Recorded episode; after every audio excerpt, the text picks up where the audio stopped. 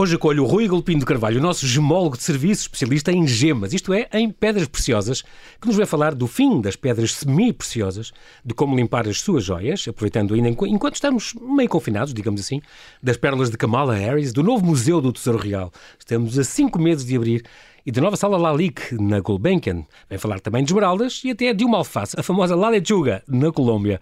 Promete-se mais uma conversa brilhante. Olá, Rui, e bem-ajas por ter aceitado este nosso convite. Bem-vindo de volta ao Observador. É um prazer estar contigo. Olá, João Paulo. Bom, bom dia, boa tarde ou boa noite. Conforme a hora que nos estejam a ouvir. É, curioso porque a tua vocação um, para, para, para gemólogo é uma convicção que tu tens. De, não, não lembrava disto desde os 18 anos. Nunca quiseste ser muito jogador de futebol ou astronauta. Uh, desde pequenino que foste ter com o teu pai e o teu pai não te empurrou na carreira, apesar de ser geólogo, mas abriu-te, se calhar, algumas portas ou indicou-te alguns caminhos. Pronto. A minha história é muito curiosa. Eu jogador de futebol fui obrigado a ser, como militar, e enfim, nunca passavam a bola ao Carvalho, porque para o Carvalho, que era assim o meu nome, militar, uhum, a bola uhum. tinha picos, portanto nunca tive jeito para jogar à bola. Mas eu não sabia o que é que queria da vida, isso é a verdade, é essa. E quando cheguei aos 18 anos, à altura em que tive que escolher para onde ir, a minha média até era razoável, uhum. só não dava para medicina, mas em medicina estuda-se muito e não, não era muito a minha, não era muito a minha onda, uhum. e eu decidi, estava em dúvida entre biologia, veterinária, geologia e coisas relacionadas com isso, portanto vi o meu pai professor na Faculdade de Ciências em Geologia, o meu irmão, o Nuno, que tu bem conheces, uhum. e teu colega também eh, lá aluno, e decidi, olha, também vou para a Geologia. Mas eu, como gostava de animais e de Biologia, eh, estava lá na perspectiva de ser paleontólogo, de seguir a via do estudo dos fósseis. Mas tinha um professor na altura muito querido e muito amoroso mas que de facto não era nada inspirador como professor de paleontologia, ao contrário dos que lá estão hoje. O professor Carlos Masta Silva e Mário Caixão são de facto dois, dois professores que têm levado muita gente para, o, para o uhum. campo da paleontologia. Se por hoje tenho apanhado a eles, não estava aqui a falar contigo hoje sobre joias. Uhum. Mas, entretanto, ele acabou por me desapaixonar, esse professor, pela paleontologia, e tive um professor de cristalografia, o professor Ricardo Quadrado, já falecido, que aqui lhe presta homenagem, que me falou de, umas estruturas que havia nos diamantes que revelavam a cristalografia, a estrutura cristalográfica do diamante. Eu fui, no fim, falar com ele, mostrei-lhe interesse. Ele disse: Olha, Rui, sabes que esta coisa de identificar as pedras chama-se gemologia. E no dia a seguir trouxe umas fotocópias, que é uma coisa que hoje em dia já se vê pouco, Sim. de uma revista espanhola sobre, na altura, um artigo era sobre esmeraldas sintéticas. E eu devorei aquele artigo. Cheguei a casa e disse ao meu pai: Pai, olha, o professor Quadrado falou de gemologia, de esmeraldas sintéticas e de diamantes e de imitações. E, é isto que eu gosto. E o meu pai percebeu que eu tinha ali uma. Podia ser uma, um devaneio, podia ser uma paixoneta, mas sempre investiu nas nossas paixões. E, entretanto, ele na altura era diretor do Museu de História Natural um, aqui em Lisboa e havia uma reunião em Londres chamada Mineralogy and Museums e havia lá uma banquinha da Gemological Association of Great Britain, que é a Associação Gemológica uhum. Inglesa, e o meu pai lá me fez sócio durante um ano daquela coisa e comprou-me um livro. Aliás, comprou-me dois livros e ainda os tenho hoje.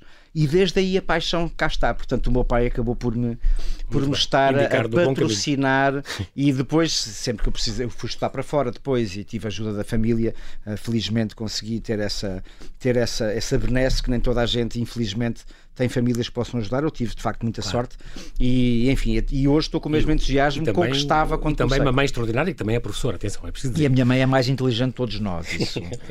como, como, normalmente as mães muitas vezes são. Mas é um facto, a minha mãe é muito mais Fala, inteligente. Falaste de gemas e, e de, de, pedras preciosas e eu estava aqui a pensar, foi uma coisa que eu falei há bocado, as pedras semi-preciosas é uma, é uma classificação que hoje já não se usa, não se diz já uma pedra semi-preciosa. Ah, já não se usa, era, uma, uma, era um vernáculo enfim, muito popular que mesmo o próprio setor acabou por, por abandonar já uhum. faz muitas décadas. Uhum. Só que ainda, ainda permanece na nossa gíria o chamar pedras preciosas àquelas que não são as cinco principais, que é o diamante, a esmeralda, a safira, o rubi, rubi e a pérola. Uhum. Todas as outras, enfim, porque habitualmente têm menor valor, chamamos de semi-preciosas, mas que nem sempre isso se verifica. Portanto, já não se utiliza. Falaste da pérola e, e, e, também falei nisso, a questão de. Reparei quando foi a, a então senadora Kamala Harris em, em agosto de 2020, um, levava um colar de pérolas eh, de fita dupla e tal, umas pérolas, pérolas cultivadas. Exato. Uh, isto foi em 2020, em agosto, uh, quando, quando foi indicada para a vice-presidência, mas depois, já este ano, em 20 de janeiro, na tomada de posse do, do, do, do Estado do Presidente Biden, e ela, como vice-presidente, também levava outro, outro eh, colar de pérolas. Sim. Portanto, há aqui um simbolismo qualquer de, na questão das pérolas. É para uma razão especial? Isto é. é ela, ela, ela, faz, fazia parte de uma irmandade, não sei se é assim que se chama em português. Ou fraternidade. Uma, uma fraternidade, uhum. exatamente. A irmandade é outra coisa. Um, da, da, universidade onde ela, onde ela estudou, uh, da Howard University, uhum. a irmandade, fraternidade, desculpa, chamava-se AKA, Alpha Kappa Alpha e de facto o símbolo mesmo nos pins, naqueles alfinetes de peito que eles usavam como representativos da Irmandade, tinha uma pérola, porque a pérola tem desde pelo menos há 3.500 anos em história escrita uma, uma simbologia muito particular de que é um misto de poder, de graciosidade, de pureza e portanto a, a pérola tem de facto em muitas civilizações este okay. poder e ela em honra à fraternidade usou um tal colar com 12 pérolas. Então, se calhar tem a ver também com esta questão do empoderamento das mulheres é, e da completamente, sim, sim. Muito bem. As, as pérolas, uh, há uma ideia errada que, que quem tem colares de pérolas não os deve levar uh, para banhos de mar, por exemplo, não se deve? Pode levar também, pode andar a 300 à hora numa estrada nacional. Mas, mas não deve. não, mas não deve. Uh, não deve porquê? Porque uma pérola, em particular, se estiver furada um, ao, ao facto de estar exposto o seu interior à água, à temperatura, à salinidade, vai acabar por começar a corroer as partes orgânicas da pérola. Isso não, não lhe dá saúde. Portanto, as pérolas não são para se levar Bem, para dentro da água. Como é que se devem conservar? Há uma maneira melhor de conservar colares que não usas ao fim de do X Sim. Uh, as pérolas precisam de umidade. Quem vive em Sintra está bem. Ah, exato. Não tem problema. Como tu já moraste, exatamente. Uh, agora, quem viver no Arizona, de facto, tem alguma dificuldade em manter as pérolas porque elas precisam okay. de umidade. Não podem ser enroladas em algodão, em panos e têm que, de vez em quando, ser limpas apenas com um pano, com um pano úmido e mais nada. E, e, e, é engraçado, as pessoas esquecem-se disso. Quando elas têm muitos anos, é preciso retirá-las do fio e voltar a enfiá-las com aqueles nozinhos ah. que, enfim, nós nos filmes temos aquela ideia quando um colar de pérolas parte, as pérolas vão todas para o chão. Mas isso na realidade não acontece, porque um colar de pérolas, como deve ser, entre cada pérola há um nó e, portanto, elas é. não, não saltam. Não sabia. Um, já não há pérolas naturais, Rui? Ou, ou ainda há? Existem, existem no... muitas, em muitas partes do mundo, em especial no Golfo Pérsico ou Golfo Arábico, uhum. como, como as pessoas uhum. quiserem chamar. Bahrein e por esses lados. Uh, o Bahrein tem, aliás, um turismo, ah, uma atividade turística, em que um turista pode, penso, ah. apanhar até 60 ostras, com um mergulhador profissional ao seu lado, e apanha 60 bichos e. E pode, fica com a pérola que encontrar? Sim, fica com a pérola que encontrar. E o Bahrein é um país onde é proibido vender, comercializar pérolas de cultura. Okay. Tem uma tradição muitíssimo forte na pérola natural, mas é uma tradição que é milenar. O tu... Golfo Pérsico tem pérolas, até achados arqueológicos, são mais de 7500 anos naquela zona. É, e falaste como uma das. Eh, é um dos Big Five, portanto, a pérola, que faz com o do diamante, da esmeralda, do Sim. rubi. De, de... E até em termos bíblicos, não, nós vemos em, muitos textos, olha, por exemplo, não só na Bíblia, no Antigo Testamento, no chamado uhum. Pentateuco, mas também, penso que é no Evangelho segundo São João, também a pérola está, está colocada como algo de muito valor. No próprio Corão, uh, nas descrições do paraíso, a pérola, o ouro aparecem. Portanto, a pérola tem um valor simbólico para a humanidade que é muito antigo. E falas de valor também, a propósito, a mais cara que se vendeu, ainda acho o recorde, ainda é aquela da, que era da Maria Antoinette, se não me engano. Em valor público, é. Chegou aos 34 milhões de euros, uma coisa assim. É um ano de ordenado do Cristiano Ronaldo. Sim, não, nem sei. Talvez duas semanas de ordem. Bom, pode falarmos de conservar pérolas e, e, limpeza, já que as pessoas ainda estão meio confinadas. A limpeza de joias, e vamos falar disso também porque tu analisaste todas as gemas que vão estar no Museu do Tesouro Real e foram 14 mil, ou não sei o que é, uma brutalidade. 22 mil. 22 mil, não é possível. Pronto, mas, mas não temos muito tempo, mas de qualquer modo, um, após de limpeza de joias, quem tem uma joia boa em casa, de família, a questão de, de limpeza é importante. Claro que ali foram para o Museu do Tesouro Real, já vamos falar disso, foi a sério o Instituto Chefe Figueiredo e com, com técnicas próprias. Um, uma pessoa que tem em casa e que não, não, não precisa disso e que há produtos, água e sabão é sempre bom, há algum lexível, alguma coisa que não se pode mesmo aplicar em pedras com ouro e com prata e com algum brilhante, por exemplo? Um, eu vi, de facto, as profissionais belíssimas do, do Laboratório José de Figueiredo limparem com, com uma atitude de conservação e restauro, que é diferente da atitude comercial de limpar e conservar. Uma peça, quando se conserva para a museologia, é diferente quando se conserva para o mercado. Uhum. E, portanto, são coisas diferentes. Por exemplo, cada vez que a coroa de Nossa Senhora de Fátima uh, tem que ser restaurada. Como ela está ao culto e está ao uso, é restaurada por ourives não é restaurada por conservadores restauradores. Um, quando estas peças de museu que não estão ao culto, não estão ao uso, são restauradas, a doutrina é, é serem restauradas por quem sabe fazer esse, esse restauro não invasivo. E, portanto, o bom mesmo, quem tiver uma boa joia, é mandá-lo ao seu Orives, não digo. Eu não sei se o laboratório já de Figueiredo presta serviço para fora, mas Sim. se for uma coisa de subejamente importante, se calhar até valerá a pena. Imagina uma baixela daquelas de prata Sim. muito antigas e vale a pena serem profissionais a fazer. Mas caso não, em casa. Em, em, em, casa, vamos lá ver. Se for uma peça só de, com, com diamantes, uh, não sei se sabes, sabes aquelas coisas do chá que sim. tem uma redezinha que sim, se puxa lá dentro. É pôr lá o anel e o passador pôr, do chá. é pôr na máquina de lavar a louça e o, o anel sai impecável. Sério? A palavra, sim, se for só de ouro, prata, com diamantes, ah, okay. é mais nada, é perfeito. Não, e todas as pedras, uh, pedras essas principais. De caso a caso. Depois, cada pedra, e mesmo cada caso particular, é como a medicina, qualquer maleita tem remédios diferentes. Okay. Nós sabemos que o rubi e a safira aguentam muita coisa, já a esmeralda fissurada Uh, não, não admite determinado tipo de produtos. Os corais, as pérolas, o marfim, a tartaruga também têm outro tipo de cuidados. Uh, uh, peças que sejam potencialmente absorventes, como a turquesa, também não pode ser submetida a determinado tipo de produtos. Portanto, cada pedra é um caso. Mas pondo o mais normal que é o diamante, o diamante adora gordura, aquilo que o suja é a gordura e aquilo que se agarra à gordura. Portanto, limpe-se o diamante tal e qual como se limpa a louça. Água quente e detergente ao Muito álcool. Bem. Rui, nós vamos fazer aqui um brevíssimo intervalo e já voltamos. Até já.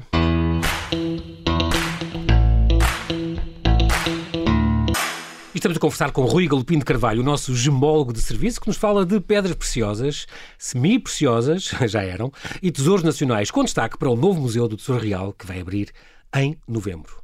Estamos exatamente a falar disso. Antes disso, uma última passagem, Rui, porque eu sei que é um, um, um carinho especial que tu tens pelo, pelo Lali, que já estudaste também muitas peças dele. Nós, em Portugal, temos a sorte de ter uh, algumas das mais célebres joias criadas por este francês. Tu já estudaste, se não me engano, toda a coleção de joias dele que estão cá na Gulbenkian, que é a melhor e a maior do mundo em quantidade e qualidade. E falo nisto porque agora, em maio, abriu após uma terceira renovação, já há 20 anos não era renovado, este, esta sala Lalique, finalmente, do, do Museu Gulbenkian. Portanto, é uma visita uh, que tu recomendas vivamente e que tem lá este peitoral libélula e este alfinete de peito de pavão, estas pedras, pedras que tu conheces tão bem e que são realmente um deslumbre a nível mundial, que nos orgulham, fazem-nos, dão-nos orgulho a nível mundial.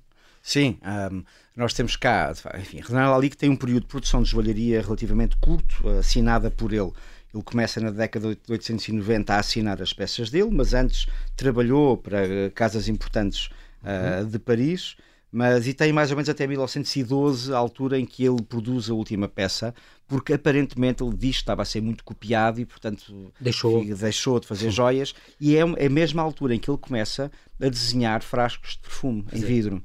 E essa transformação de, de ele já tinha uma predileção pelo trabalho do vidro, Era, aliás, nas joias dele. Chegou a integrar está, o vidro, é, foi muito, muito inovador. Isso. Como, aliás, o contemporâneo Visionário. dele, o Luís Comfort Tiffany, que é o filho do fundador da casa ah, Tiffany, Tiffany and Company uhum. de Nova York, também, aliás, o Tiffany tinha dois vidros patenteados por ele e também era conhecido pelo trabalho do vidro. Portanto, o vidro era visto como Sim. um material inovador, com potencialidades extraordinárias para a criatividade um, daquelas, daquelas mentes. Como o René Lali, que era amigo do Gulbenkian, conheceram-se e foram amigos durante quase 50 anos, parece que o Gulbenkian lhe comprava diretamente as joias, portanto, a maioria, ou se não todas, não, não foram usadas sequer. Era. Ele, ele, acho, que, acho que quem os apresentou foi a Sara Bernard, que era aquela personagem mítica, mítica. Uh, da Belle Époque parisiense e, enfim, daquela alta roda.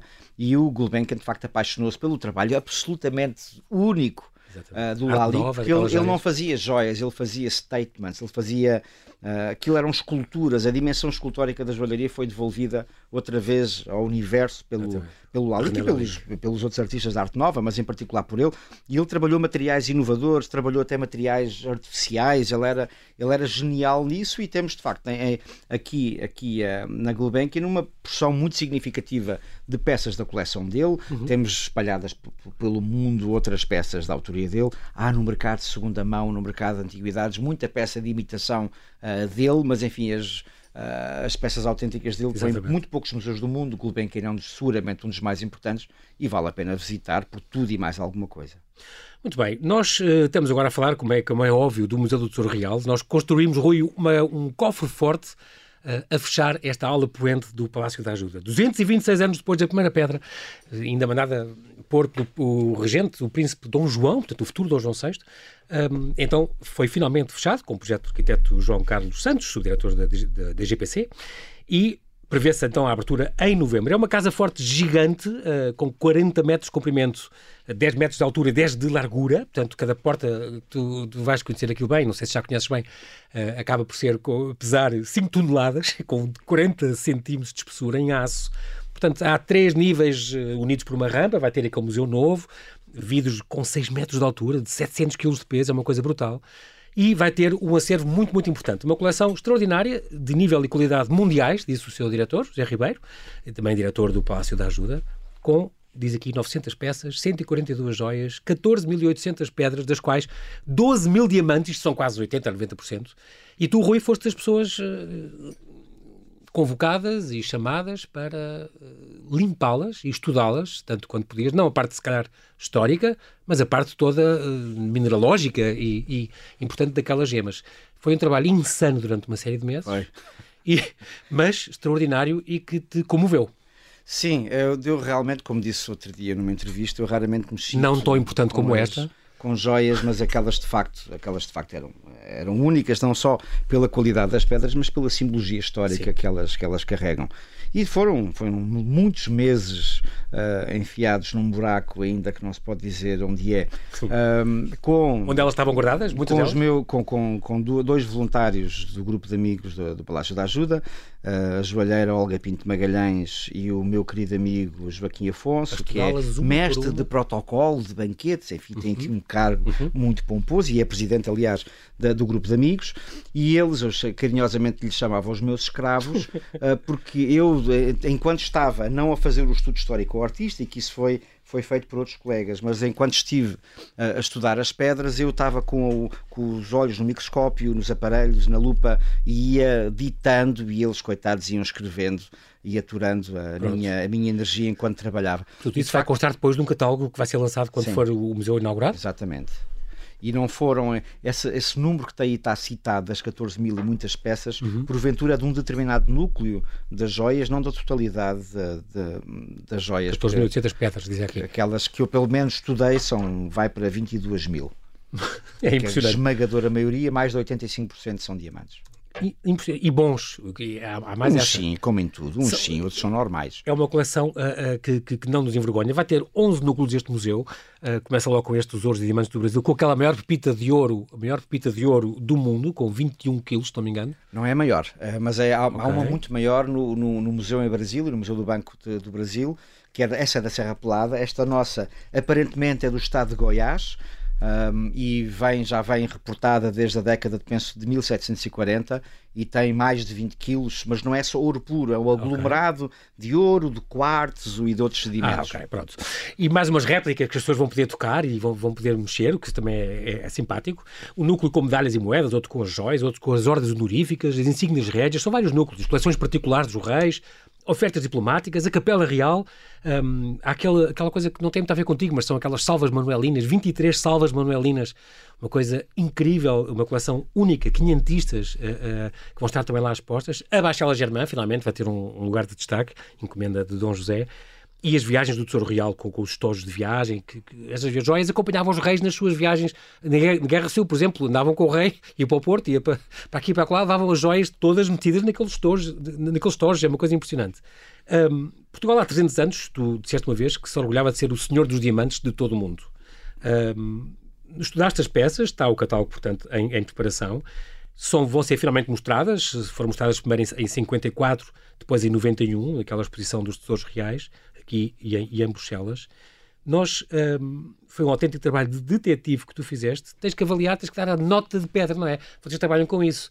Cada peça não consegues desmontá-la, todas não, ou Quem não, é impossível. Quem. Mas tens que ver as dimensões, a cor, Exato. o talho, a pureza, a, clareza. É isso que tu estudas em cada é, uma das pedras. É, nós, quem me dera a mim, se tivesse tido autorização que não tive, de poder tirar as pedras todas. Mas Rui, há, há um alfinete com 324 brilhantes cravados, cravejados. Como é que tu podias.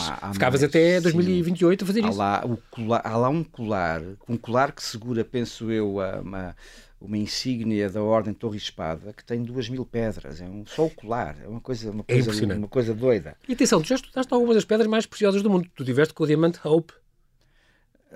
Mais ou menos, com este tive ao lado, tive com outros diamantes, tive na...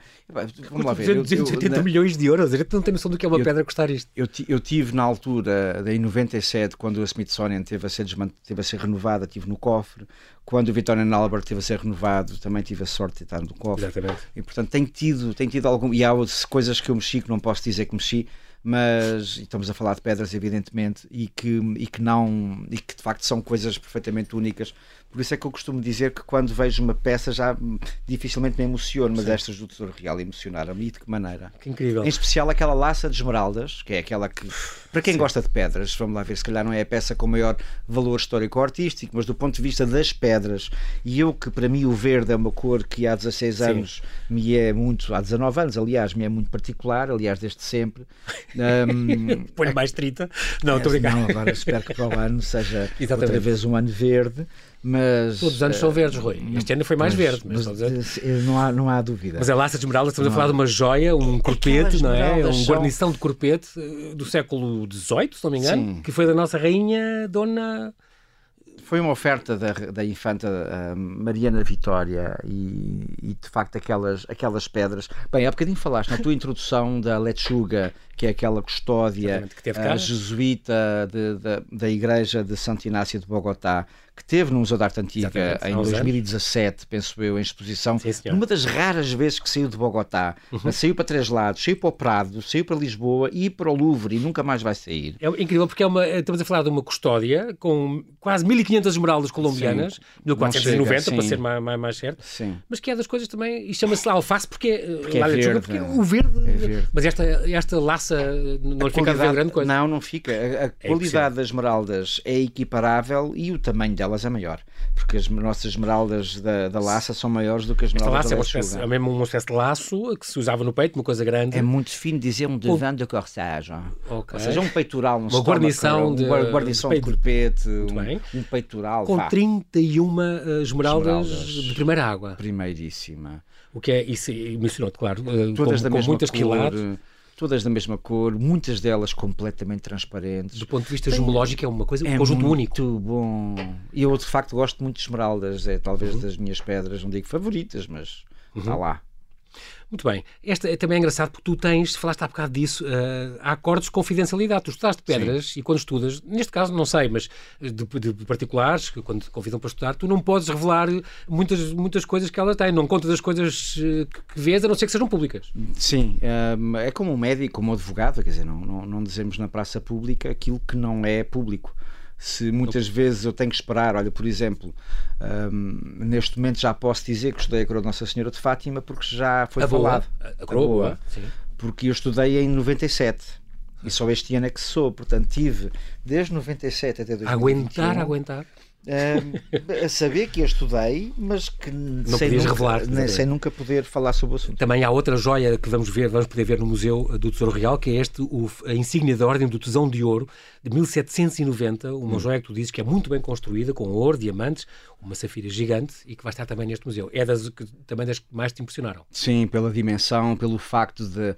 das pedras estarem cravadas. Isto é muito técnico, mas habitualmente no século XVIII cravava-se as pedras uhum. com metal por trás.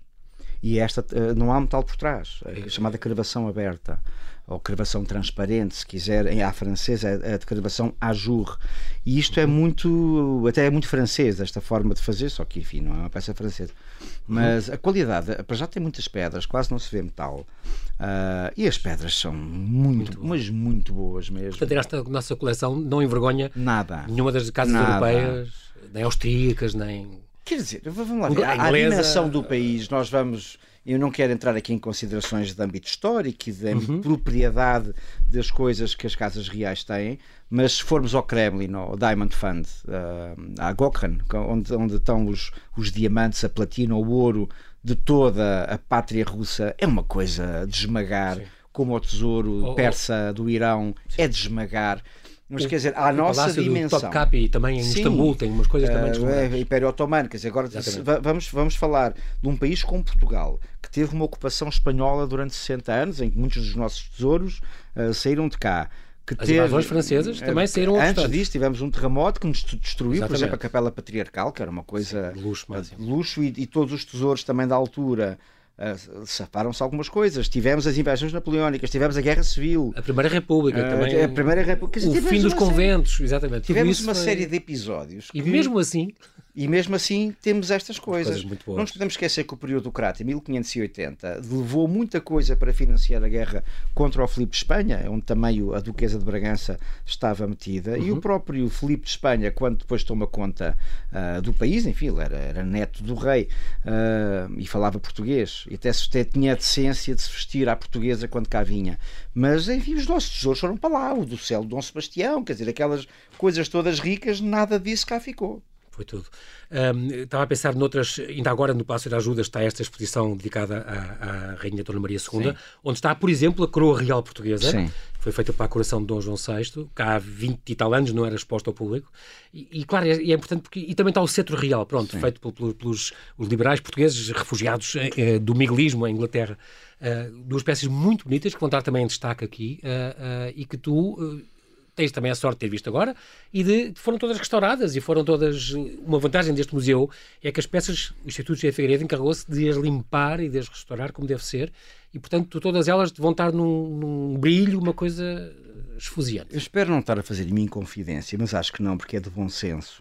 Mas aquela peça que estava fechada, a coroa, que estava fechada uhum. há anos sem fim, não só o metal, o ouro, como também aquele veludo que lá está. Eu assisti, Sim. vi a senhora, eu não me lembro do nome da minha colega, que lá estava a limpar, os tecidos, aquele veludo, o, o pormenor, com o carinho com que se limpou aquela Sim. peça, é uma coisa extraordinária. Engraçado. E não só falando dos metais, em que tinha a Isabel Mira Maduro, a Rosa Vidigal, uhum. a Mariana Cardoso e a Raquel Cunha. E bem, lembro dos nomes delas todas. Mas, foi, Mas tivemos, tivemos, muito tempo ali a trabalhar juntos uhum. e, e, elas de facto limparam uma peça, não sei com que técnicas, porque não, não é a minha área, mas elas estavam ali com muita paciência uhum. a ouvir músicas fantásticas uhum. um, enquanto limpavam mas aquela peça está-lhe devolvido todo o, o encanto e todo o brilho do ouro que foi, feito, foi feita em 1817, meu Deus, já foi há. Para a aclamação do, do, do Dom João VI, do Reino Unido, de Portugal, Brasil e Algarve, que era assim o nome do nosso país. É engraçado porque ele não, esta coroa era, foi feita, mas ele não podia usar desde, desde o Dom João IV, que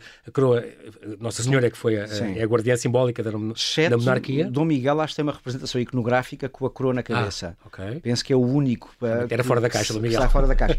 e hum, agora, mais nenhum rei português usou coroa. Eu, com esta exposição da Dona Maria II, aprendi isso, que a partir de, a partir de então a cerimónia não se chama cerimónia de, de coroação, mas chama-se a cerimónia de aclamação, aclamação por causa exatamente. disso. Não fazia ideia. Porque o Dom João IV, eh, em, 1800, em 1643, consagrou o reino de Portugal a Nossa Senhora.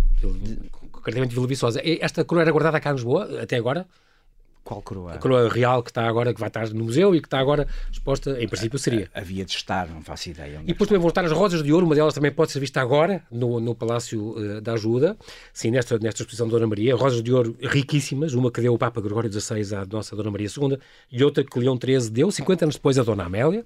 O de Ouro já falámos. O grande sabre de corte de Dom Miguel com punho em ouro, cravejado diamantes, é outra coisa que tu também estudaste com muita calma e é também uma. Estes, estes sabres cravejados de jóias e de ouro são, acabam por ser pedras pesadas, peças pesadas. Era, era. Nós, com brincadeira, nós chamávamos aquilo chamava sabre de corte, porque era para a corte, mas chamávamos de corte, que esse dava para cortar e havia lá uns que era, havia lá uns que era sabre de barrar, uh, porque não estava afiado. Mas sim, é uma peça. Essa peça, o trabalho é engraçado, que, enfim, nota-se a minha, a minha limitação visual quando o meu entusiasmo pelas pedras é tanto hum. que quando eu estive a estudar as pedras desse sabre, eu quase que passei ao lado do trabalho de cinzelagem do ouro, sim, que é sim. extraordinário. E tiveram com os meus carinhosamente escravos me chamar a atenção porque senão eu estava só ali encantado a ver as inclusões e a ver a fluorescência e, e passava-me ao lado, completamente ao lado. Pronto, falámos disso, falámos também do espadinho de ouro de Dom João VI, o manto que ele usou na sua coração no Rio de Janeiro. Nós temos peças de Fabergé, não sabia, mas temos, vamos ter, um, uma, um abre-cartas em jade, russo. Sim. E dos joalheiros do, com os que joalheiro do Romanov. Com os tojos ah, original. É e há um relógio também triangular da Casa Fabergé onde se vê onde se vê o trabalho de esmalte que aquela casa tinha de São Petersburgo, que era uma coisa perfeitamente extraordinária. E uma campainha com uma safira estrelada que era uma campainha, uma, uma, uma, campainha daquelas que agora há nos restaurantes para chamar, uhum. para chamar para pedir a conta. Outra joia de Castellani, pelo visto, já era também uma, Sim, um alfinete da Dona Maria Pia com diamantes. Sim. E uma pérola grande e irregular, portanto, coisas que nunca mais acabam de, de, de raridade e de coisas muito, muito boas. Um, para terminar, agora neste, neste, último minuto e meio, Rui, esta tiara que nós deixámos escapar em, em, maio, em 12 de maio, portanto, era uma tiara que, que pertenceu à Dona Maria II, uma das cinco que ela terá usado, e esta era importante porque ela foi representada e foi pintada com ela a usá-la. Uma, uma, tiara azul e branca, portanto, safiras e, e diamantes, uh, as cores eh, da bandeira constitucional, a mais antiga que existe ligada às rainhas, é uma, uma tiara que tem 1415 pedras, uh, compostas por elementos destacáveis. Eu não sabia disso, mas podia-se fazer isso, é engraçado. Usava-se separadamente aquela, aquelas Sim. nove alfinetes. Um, e nós, no entanto, deixámos escapar, porque foi preciso, foi comprada por mil, mil e, e, quase 1,9 milhões de dólares. Milhões de dólares, portanto, 1 milhão e 450 Sim. mil euros. Nós só podíamos ir até 1 milhão, era o dinheiro que a gente tinha, não conseguimos reunir mais, como cenas e assim e portanto perdeu-se. No entanto, agora já soube outro dia que o, que o José Ribeiro já estão em contactos com, já sabe que é um árabe que o comprou e que talvez um dia possamos ver, ver resposta. Nunca a estudaste, essa nunca estudaste? Não, mas curiosamente eu conheço o avô do, do técnico da leiloeira que a estudou. Que é este, okay. o mundo é muito pequeno e hum, o rapaz, é um rapaz novo que, uhum, uhum. que, tava, que, que, era quem tinha a seu cargo a venda desta peça e o seu estudo, etc. Era neto de um amigo meu eh, de há muitos anos, um senhor já com, enfim, com alguma idade, mas ainda não está. Chamava-se Rudi Biller, esse meu amigo alemão, que era um grande comerciante de pedras alemão e que quando eu vi, eu tratei das coisas que tinha a tratar com, com o senhor e depois no fim perguntei o que é que ele era ao Rudy Biller e disse que era o meu avô. Então aí o gelo quebrou-se e trocámos mais informações a seguir, o que foi muito bom. Também não vai, vai ser referido o roubo de Haia, que aconteceu em dezembro de 2002, que é importante e no museu do, não vai esquecer isso, porque afinal seis das nossas peças muito, muito importantes desapareceram nessa altura. Aliás, foi com um, 6 milhões de euros dessa indenização que entraram também nestes 31 que custou este museu, que está quase a abrir. Em, vai ser em novembro.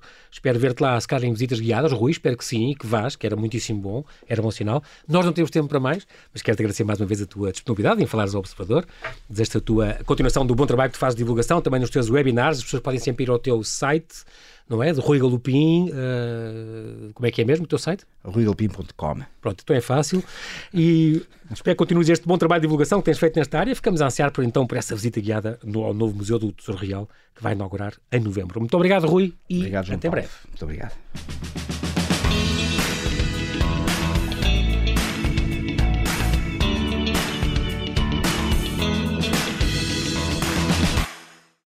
Obrigada por ter ouvido este podcast. Se gostou, pode subscrevê-lo, pode partilhá-lo e também pode ouvir a Rádio Observador online em 98.7 em Lisboa e em 98.4 no Porto.